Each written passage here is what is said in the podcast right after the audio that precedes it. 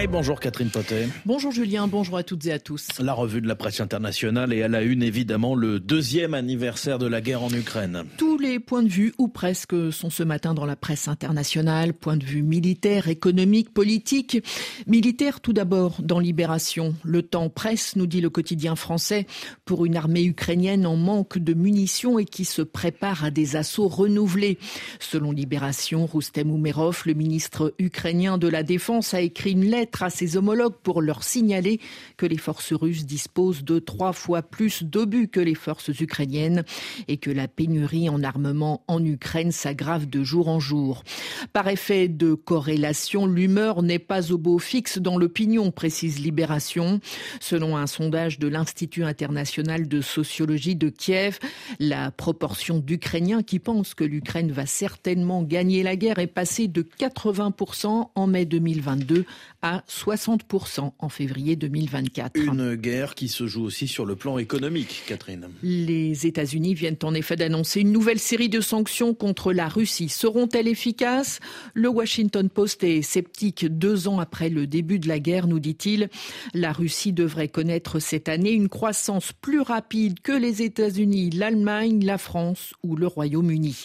Il est peu probable que les nouvelles sanctions américaines annoncées vendredi changent cette réalité étant donné la résilience de la Russie face à l'escalade des affrontements sur les champs de bataille du commerce et de la finance mondiale.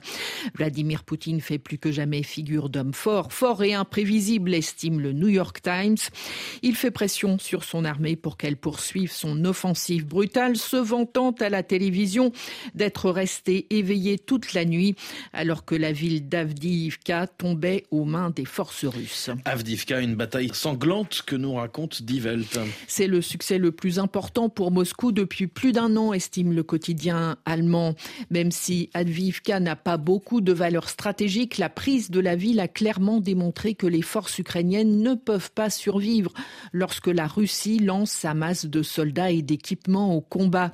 L'aide militaire apportée jusqu'à présent par les États-Unis et l'Europe ne suffit pas à compenser durablement cette supériorité quantitative qui se fait aussi l'écho d'une vidéo devenue virale en Ukraine, celle d'un soldat blessé qui appelle sa femme, allongée sur une civière dans un bunker à Adivka. Il lui parle de ses blessures et du fait qu'il a été abandonné.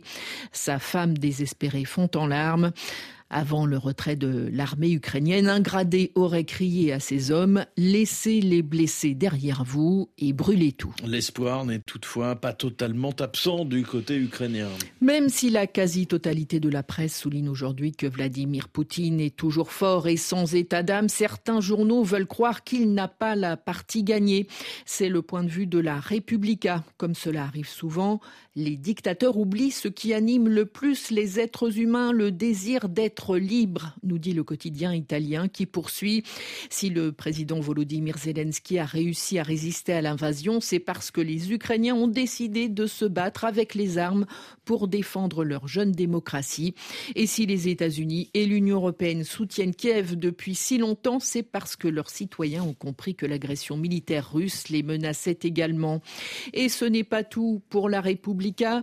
Si Navalny est mort, c'est parce que sa simple existence, même en isolement dans une prison de l'Arctique, témoignait de l'existence d'une autre Russie opposée à la guerre et au choix du Kremlin. Catherine Potet, merci beaucoup.